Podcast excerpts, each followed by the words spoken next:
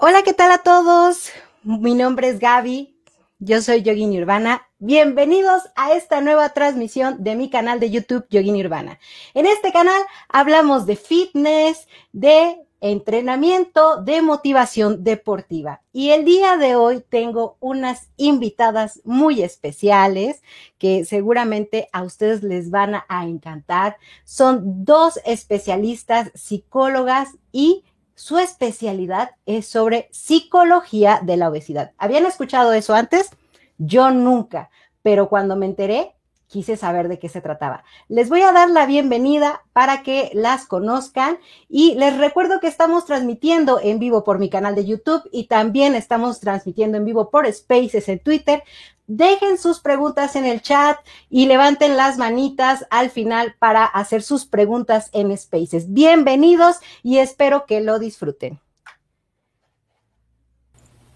Y primero quiero presentarles a ustedes a Dalia. ¿Cómo estás, Dalia? Buenas tardes. Hola, Gaby. Muy bien. Muchísimas gracias. Gracias por la invitación. Bienvenida, Dalia. Dalia es es maestra en psicología y especialista en psicología de la obesidad. Y también está con nosotros Lu. Lu, bienvenida, ¿cómo estás? Hola Gaby, bien, gracias. ¿Y tú? Gracias por la invitación. No, muchas gracias a ti, Lu. Lu es psicóloga especialista en sobrepeso y obesidad libre de estigma de peso. Bienvenidas a las dos. Muchas gracias por compartir este espacio conmigo. Para mí es un honor y un placer tenerlas aquí. Y quisiera preguntarles, no sé quién quiera responder primero, ¿qué es la psicología de la obesidad? ¿De qué va esto? Date, date, dale, si quieres tú primero. no, yo te iba a aventar a ti. Ah, bueno, aviéntame a mí. Pues mira, justamente la, la, psicología de la obesidad es una rama de la psicología, en donde se busca como la evaluación, la intervención de todos los aspectos psicosociales de la obesidad. Y está la psicología de la obesidad como normativa y está la psicología de la obesidad libre de sigma de peso, que justamente Dalí y yo hemos estado investigando y somos pioneras aquí en México con respecto a esta rama.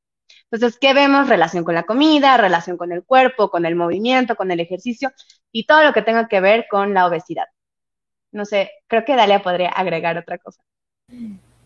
Sí, pues justo eh, haciendo esta diferenciación sobre lo que normalmente se trabajaba en psicología de la obesidad, pues era buscar que las personas simplemente perdieran peso. Para eso aplicábamos, aplicábamos la psicología, sin ir más allá. Entonces, desde esta perspectiva sin estigma de peso, pues no estamos siendo pesocentristas, es decir, nuestro objetivo no es que la persona baje de peso, sino que podamos mejorar distintos parámetros psicológicos eh, independientemente del peso de la persona. Pues creo que ya. ok, oigan, y tengo eh, una pregunta. Yo creo que, digo, evidentemente las personas no saben, pero nosotras nos conocemos por TikTok, porque hemos estado ahí interactuando en algunos videos, hablando sobre este tema tan que me parece tan importante sobre el estigma de peso y que muchas veces, tanto, por un lado, podremos pensar que solamente la sociedad, ¿no? Somos como que los que traemos ese tema de... Eh, pues sí, de señalar, de ser jueces, pero también nos hemos encontrado por la parte de que hay especialistas de la salud de, distintos ámbitos que traen este tipo de estigmas. No sé si me quisieran aportar algo sobre qué pasa con este tema de que las personas hablan, em, sí, juzgando a, las personas y usando este tema de la obesidad como una forma de señalamiento. No sé si quién, quién me quiera contestar. Ni que empiezo yo. Dale, dale, dale. instalando. Bueno, justo creo que es importante eh, ir aclarando que es estigma de peso, porque existen como varias cuestiones ahí. De repente escuchamos mucho gordofobia, que es lo que se está usando en la actualidad en el contexto social. Pero bueno, básicamente el estigma de peso pues son todas esas, eh, digamos, connotaciones negativas que dirigimos hacia las personas por el peso que tienen y como bien dice Gaby, pues es algo que pareciera que es como solamente parte de la sociedad, pero bueno, no hay que olvidar que los profesionales de la salud también somos parte de esta sociedad, crecimos en este sistema, hemos aprendido a partir de lo que la sociedad dice que está bien, que está mal, que es correcto o que es incorrecto. Y bueno, a eso se suma también pues lo que se ha encontrado o lo que digamos las investigaciones a nivel médico, a nivel nutricional, en donde pues se señala toda esta parte de factores de riesgo en cuanto al peso que pueden generar otras problemáticas Pero bueno, básicamente, eh, si bien se escuda, ¿no? Mucho de esta parte de es por la salud, pues muchos profesionales de la salud, médicos, psicólogos, nutriólogos, eh, odontólogos, a cualquier profesional de la salud, como es parte de esta sociedad, puede ejercer este estigma de peso y claro, pues ahí cae una o cae en una repercusión pues mucho más fuerte, digámoslo relativamente más fuerte, porque pues, estamos hablando de la salud de la persona. Entonces, si el médico, si el nutriólogo, si el psicólogo está ejerciendo estigma de peso hacia una persona con obesidad o una persona de cuerpo grande, pues puede generar pues ya repercusiones también a nivel físico, a nivel emocional de la persona y pues se va generando pues mayor problema para pues para la sociedad. No sé si le quiera agregar algo. Sí, y también, o sea, agregando esto, hay que hacer como una diferencia porque hay sesgo, estigma y discriminación de peso. El sesgo son todas las creencias o pensamientos que, que tenemos alrededor de la persona con un cuerpo grande o con obesidad. Un ejemplo es esto, que no tienen fuerza de voluntad, que son holgazanes, que son huevones, ¿no? Que realmente no, no pueden cumplir metas o no saben cumplir metas. Entonces, todas estas creencias se van hacia estereotipos negativos. Y cuando ya se ve estos estereotipos negativos, es justamente lo que está explicando Dalia, que es el estigma. Y a partir de ahí también se puede ir a la discriminación, que es el trato injusto de las personas por su peso, ¿no? Eh, tenemos como muchas, ahorita por TikTok o por redes sociales, muchos casos en donde a lo mejor iban por un dolor de cabeza y salieron con una receta para bajar de peso y el dolor de la cabeza ni siquiera se los abordaron, ¿no? Eh, yo tenía un ginecólogo que cuando yo estaba en mi peso como más alto, me decía, hasta que no bajes de peso. Todas estas discriminaciones en el campo médico también es lo que se le conoce en redes sociales como gordofobia, gordofobia médica. No sé, hasta ahí sí, ya te contestamos, Gaby. Sí, claro. ¿Qué, les quisiera preguntar, ¿qué frases yo como, como amiga, como pues dentro de la sociedad, en la familia, qué frases son las que yo puedo usar en donde estoy cayendo en esta parte de, del estigma de peso, ¿no? Donde según yo tengo una buena intención de con mi familiar, con mi amistad, y en realidad la estoy estigmatizando, la estoy señalando. ¿Qué frases son? La que pues, quiera contestar. pues creo que la más como famosa, yo creo, sería esto de estás bien bonita, deberías bajar de peso. Tienes una bonita cara, entonces deberías bajar de peso y te verías mejor, ¿no? En esta parte. Tú, Dalia, ¿qué, qué otra frase te, se te ocurre? Pues justo, o sea, se me ocurre como en esta cuestión también de felicitar a la persona, ¿no? Cuando está bajando de peso o está cambiando eh, por, por X o Y razón está bajando de peso y la felicitamos, ¿no? Y es como, ay, ahora sí te ves bonita, ay, ahora sí te ves muy bien, ¿no? Y entonces como antes no nos veíamos bien, antes no nos veíamos bonitas, ¿no? O también eh, esto que puede pasar y que tengan cuidado, esta parte de quisiera tener tu autoestima, ¿no? Cuando suben una foto, suben un video, este, una, no sé, alguna chica, sobre todo lo, veo en chicas, ¿no? En chicas con cuerpos grandes, que les ponen, quisiera tener tu autoestima. Estamos pareciera como raro, pero por debajo de esa frase, pues está esta creencia de que si una persona tiene un cuerpo grande, no tendría por qué mostrarlo, no tendría por qué sentirse cómodo con ello, o no tendría por qué estarlo mostrando. Entonces debes tener una autoestima súper alta como para andar mostrando eso en redes sociales. O, sea, entonces cuando, por ejemplo, una persona baja de peso porque hizo ejercicio, porque hizo dieta, no debería de ser de, ah, eh, ahora sí te ves bonita, ¿no? O, sino sería más bien como, ah, wow, tu, tu no sé, eh, felicito, apruebo tu esfuerzo, ¿no? O sea, ¿sería eso? Eh, ¿O lo que hizo? ¿Lo estoy entendiendo bien? Es que es como una, como tricky, como un discurso engañoso, ¿no? Porque si decimos, no sé, de, oye, wow, te ves súper increíble, qué padre tu esfuerzo, no sabemos qué hay detrás de todo eso. No sabemos si hay restricción con la comida, si hay laxantes, si hay uso de productos milagro, si hay como toda esta parte de que realmente la persona no está siendo feliz en ese momento o no está disfrutando su cuerpo por esta como meta de llegar a su peso ideal, ¿no? O, o de bajar de peso. No sabemos eso lo ideal es preguntar, ¿no? O sea, e, eso y en cualquier tema, o sea, no solamente en estos temas de, obesidad y de estigma, sino es como de, oye, yo he notado cambios en tu cuerpo, ¿te puedo hablar de esto? Y si la persona te dice que sí, o sea, ahí le puedes decir, es que te, he notado haciendo esto y esto y esto, ¿tú cómo te sientes con eso? Porque a lo mejor para nosotros o nosotras puede ser una mega felicitación, pero la persona es como de, llevo en, en detox o en cetogénica dos meses y ya extraño los carbohidratos, ya extraño el pan, ya extraño todo eso y está siendo un infierno, pero nosotros o nosotras, como lo vemos de afuera y como está en esta parte del estigma y de la cultura de la dieta de un cuerpo más delgado es más bonito que uno grande, le estamos reforzando que a huevo tiene que ser así. Ay, perdón, ¿podemos decir grosería? claro, pueden decir lo que quieran.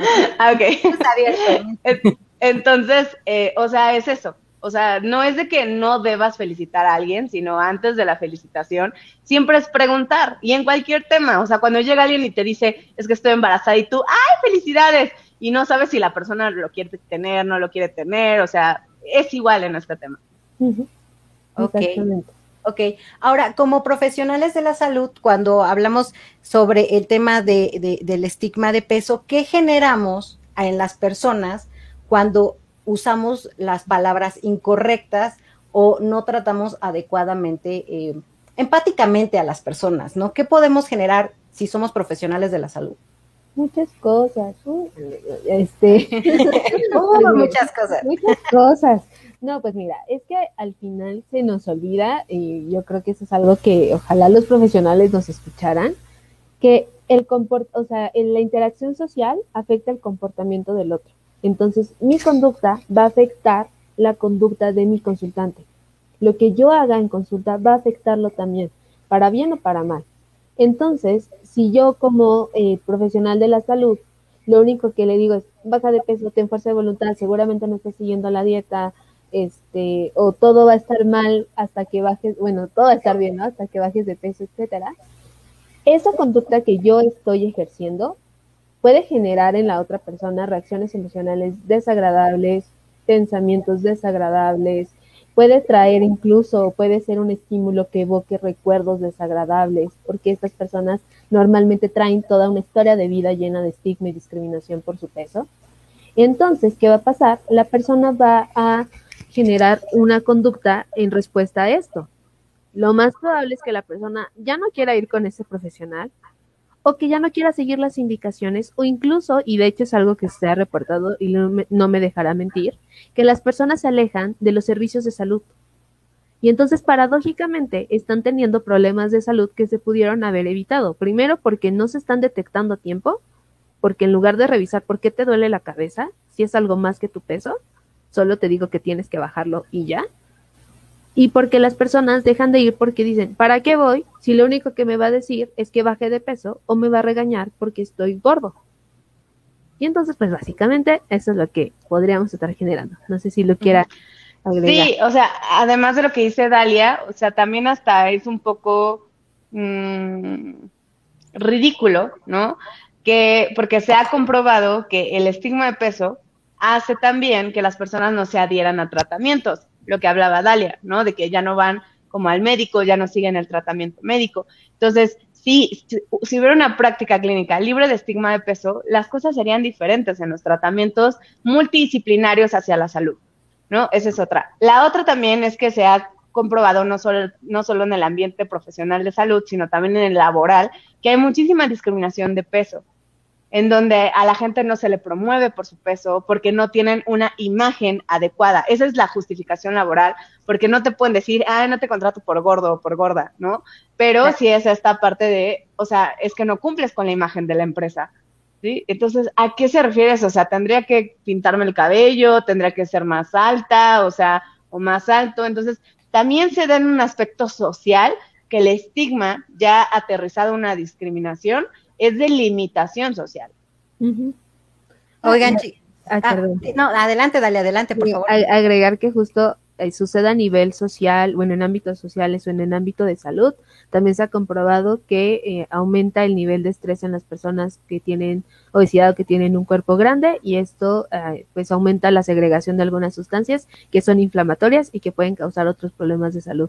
Entonces, pues por eso hay que cuestionarnos tanto porque ¿Qué estamos haciendo como profesionales también de la salud? Ok, muchas gracias. Antes de continuar, quiero recordarles que estamos transmitiendo en vivo por el canal de YouTube Yogini Urbana. Si quieren conocer a Dalia, quieren mandar, si a lo mejor quieren participar y quieren realizar alguna pregunta, lo pueden dejar en los comentarios. Y este también estamos transmitiendo en vivo a través de Twitter por mi cuenta de Twitter, arroba yogini-urbana en Spaces. Para las personas que nos están acompañando, vamos a hacer una serie, vamos a dar un espacio para preguntas por si quieren ir solicitando la palabra, levantar su manita y en un momento damos paso a eso. Gracias a todos los que nos están escuchando y gracias a los que nos están viendo por YouTube. Eh, eh, fíjense que ha habido, em, ahora que hemos estado interactuando mucho en redes sociales, me, pasó un, fenómeno que creo que, bueno, es en todos lados. Nos pasó en TikTok, no, eh, me pasó, nos pasó acá en Twitter, que de repente eh, interactuando con distintas cuentas y etc., pues hay, hay, hay diversas personas y que incluso son, podríamos a lo mejor los que tenemos alguna experiencia eh, siendo pacientes de, psicólogos, tenemos alguna experiencia y alguna noción de cómo diferenciar el, al profesional, de, a un buen profesional de la salud, pero también hay personas que a lo mejor no tenemos esa noción porque nunca hemos asistido, porque no, no hemos ido a alguna terapia, etc. Entonces, pues no tenemos ni idea, ¿no? Entonces, a lo mejor si alguien tiene tantito más conocimiento que yo, pues ya digo, pues de ahí soy, ¿no? Pero respondiendo a esto, ¿qué es lo que debe de tener un psicólogo para darnos terapia? ¿Qué, qué, qué estudios, qué preparación debe de tener para que sepamos que, estamos en buenas manos? ¿Qué es lo que debemos de pedir a, estos profesionales de la salud? Échale, échale, Lu, tú échale. Ya. ok, la primera es que no cualquier psicólogo da terapia. ¿ok? Bueno, sí cualquier psicólogo puede dar terapia, pero no debería, ¿no? en, en, esta parte, porque México mágico, ¿sí? Tiene que ser un psicólogo o una psicóloga clínica. ¿Qué quiere decir? Existe la ley de salud mental aquí en la Ciudad de México, en su artículo 25, y esto me lo sé de memoria, en donde menciona, en donde menciona que solamente un, un psicólogo con posgrado en psicología clínica o psicoterapia en una institución reconocida ante SEP puede ejercer como esta parte de darte terapia, ¿no? Y adicional de esto, pues lo ideal es que sea en un enfoque basado en evidencia.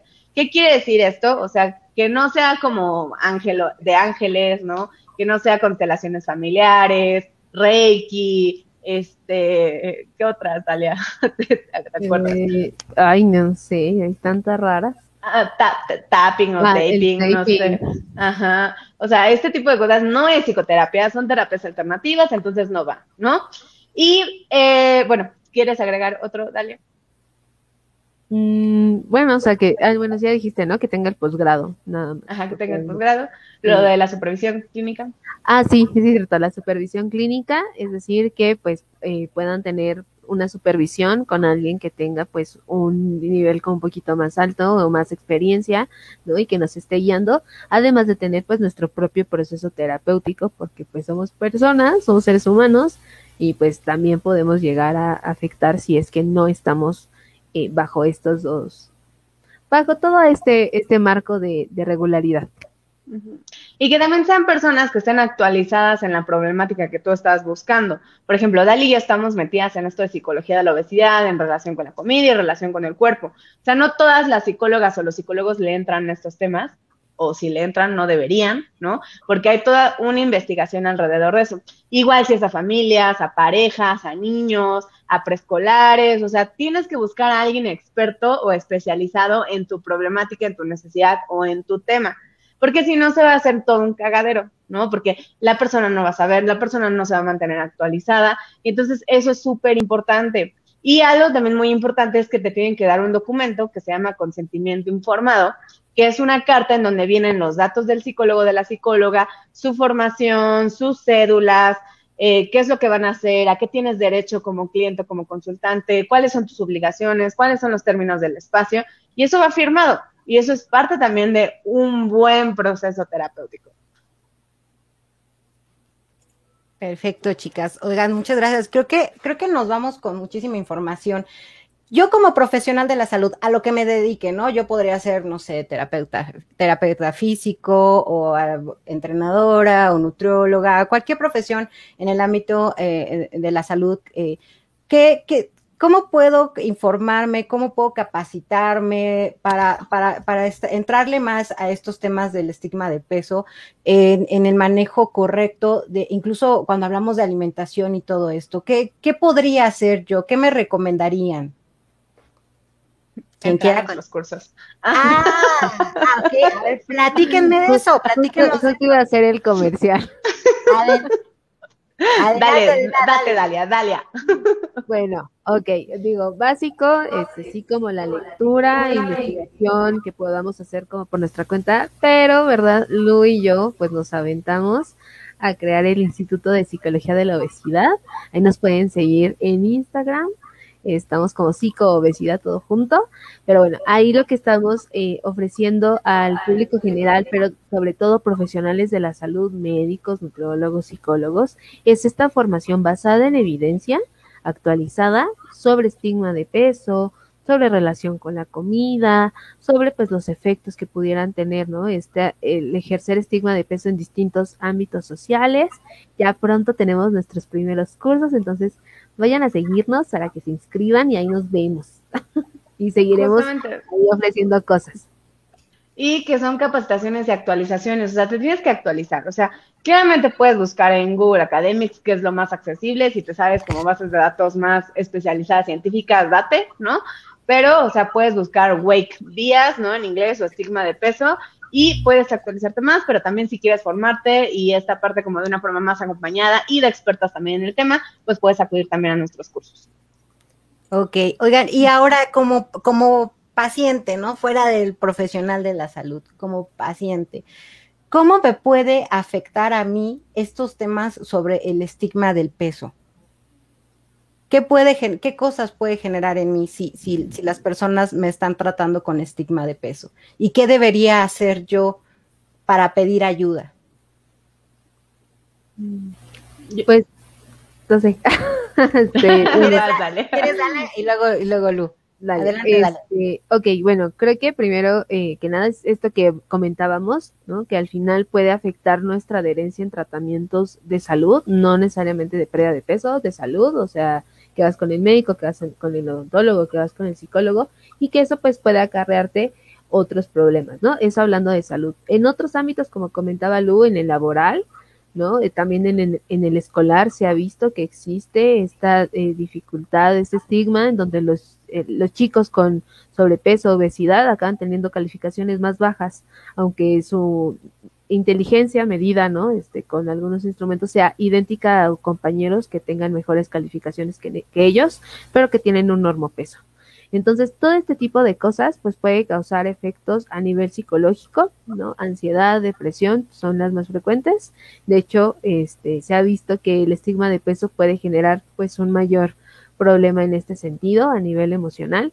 También puede afectar en conductas que tengan que ver con la comida. Muchas veces, eh, de hecho, se ha encontrado que las personas que tienen un o que le han tenido eh, mayor estigma de peso en su vida a lo largo de su vida, eh, tienen una mayor probabilidad de tener atracones o de tener ingesta emocional que pues también pueden afectar su peso, pueden afectar otras cuestiones en su salud y qué más, pues, o sea, en el desarrollo social, ¿no? También hay dificultades para conseguir pareja, para tener un trabajo bien remunerado o tener las mismas oportunidades cuando se tiene la capacidad, ¿no? Y, bueno, creo que ya, creo que hasta ahorita es lo que se me ocurre, Lu, no sé si quieras complementarlo.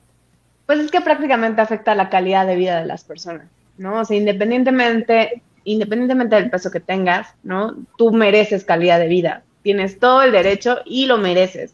Y entonces el estigma y la discriminación de peso sí merman esta parte. ¿Por qué? Porque empiezas como con inseguridades, con conductas a lo mejor que no funcionan en tu relación con la comida, con el cuerpo, en lo laboral, en lo escolar, con los médicos, ¿no? En la parte de tu salud. Entonces, claro que, que sí afecta, ¿no? En esta parte, nada más agregar eso de la calidad de vida. Y, sobre lo que... Ah, perdón, es que, no, que no respondimos lo de qué podemos hacer. Ay, perdón. Ah, sí. ¿No? Este, esta parte, o sea, sí se vale como poner límites, ¿no? O sea, creo que es algo que hemos, eh, se ha ido como abordando. También, digo, hay muchísimas cuentas de activistas que están hablando sobre también qué cosas hacen ellos y ellas para detener el estigma de peso que pueden estar recibiendo a lo largo de su vida, pero pues también puede servir muchísimo que acudan a un proceso psicoterapéutico sin estigma de peso y justamente este tipo de, de, espacios de psicología de la obesidad sin estigma de peso, donde puedes llegar y hablar sobre esto que te está pasando y que no sea como de, ay, pues baja de peso para que no te pase. No, o sea, vamos a hablar de qué podemos hacer para que tengas una buena calidad de vida y qué hacer en esos contextos sociales cuando el estigma de peso aparece, porque no está bien, no debería estar pasando, pero pues desgraciadamente sí, eh, sigue sucediendo. y que también son, ay, perdón. No, no, no, no dale, Lucero, este es su espacio. Hola. y, que, también justamente son espacios de... Ah, no, no sí te, sí te a lo mejor es tu conexión, Dalia. Si quieres puedes salir y volver a entrar. Okay. A ver, le, le voy a mandar un mensajito. Ajá, adelante, Ajá, okay. Y justamente, o sea, cuestionar también estos discursos, ¿no? O sea, cuestionarte que realmente no necesitas bajar de peso para ser bonita o para ser bonito o guapo, ¿no? No tienes que bajar de peso para encontrar una pareja, para tener un trabajo, o sea, todo eso lo vas deconstruyendo y lo vas también cuestionando y eso también te ayuda como persona sin esta parte de, de ser profesional de la salud o, o esto.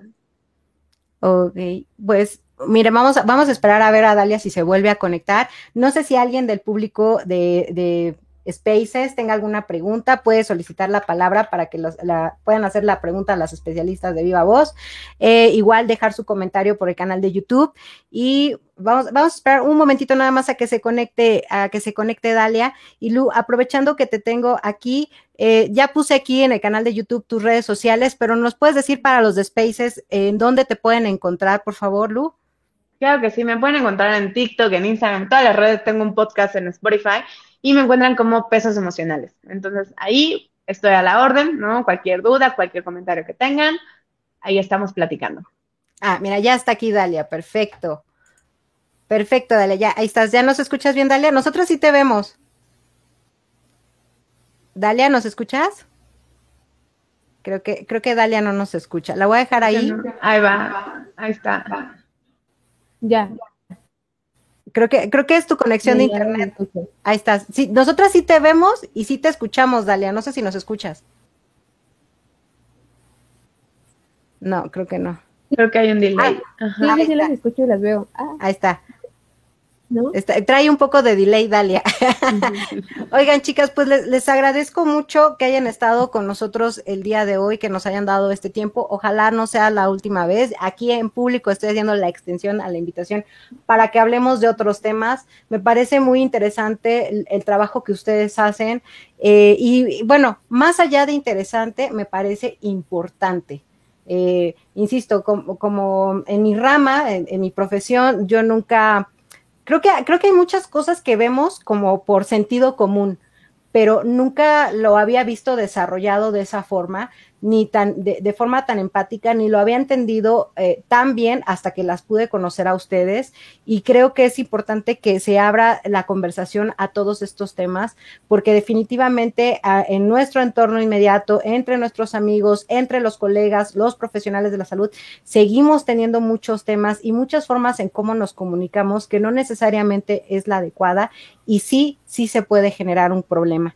Les agradezco muchísimo que hayan estado el día de hoy aquí con nosotros. No sé si quieran agregar algo más, además de que ya lo del curso, ya tenemos las redes sociales. Dalia, ya puse tus redes sociales, pero si quieres dar tus redes sociales para que te escuchen en Spaces, por favor.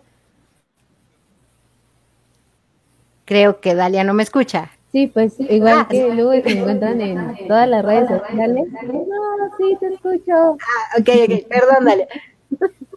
Creo que hay un delay. Sí. Bueno, estoy en todas las redes sociales, estoy en TikTok, Instagram, Facebook, YouTube, también tengo un podcast en Spotify y estoy en todos lados como Quítate el peso. Ok, pues muchísimas gracias, Lu. ¿Algo que quieran decir antes de que nos vayamos y cortemos la transmisión? Pues nada más me estaba acordando que, que justamente lo que tú conoces en redes sociales como gordofobia, ¿no? Es justamente esto de sesgo, estigma y discriminación de peso, y nosotras no lo usamos como tal porque decidimos dejárselos a las activistas gordas, gordos y gordes, ¿no? En esta parte. Y que también lo que se ha visto que tiene como más investigación sólida es sesgo, estigma y discriminación. Entonces también como estamos en un ambiente como muy médico, ¿no? Y queremos hacer como este cambio en el discurso en torno a la obesidad, pues también nos hace sentido seguir usando estos tres términos. Ok. Perfecto, Dalia. Pues Lu, muchas gracias por haber estado aquí acompañándonos, muchas gracias por su tiempo. Nos vamos con mucha información. Recuerden que si no escucharon o no vieron el video completo en vivo, ahorita que finalicemos la transmisión, se va a quedar colgado por nuestro canal de YouTube. Lo pueden descargar, compártanlo si esta información les gusta. Sigan a estas increíbles especialistas en sus redes sociales, créanme que no se van a arrepentir y además van a estar aprendiendo muchísimo. Muchas gracias nuevamente por habernos acompañado el día de hoy, chicas, y que pasen bonita tarde. Hasta luego en Spaces. Bye, Gaby, muchas gracias. Bye, Bye, Bye, Gaby.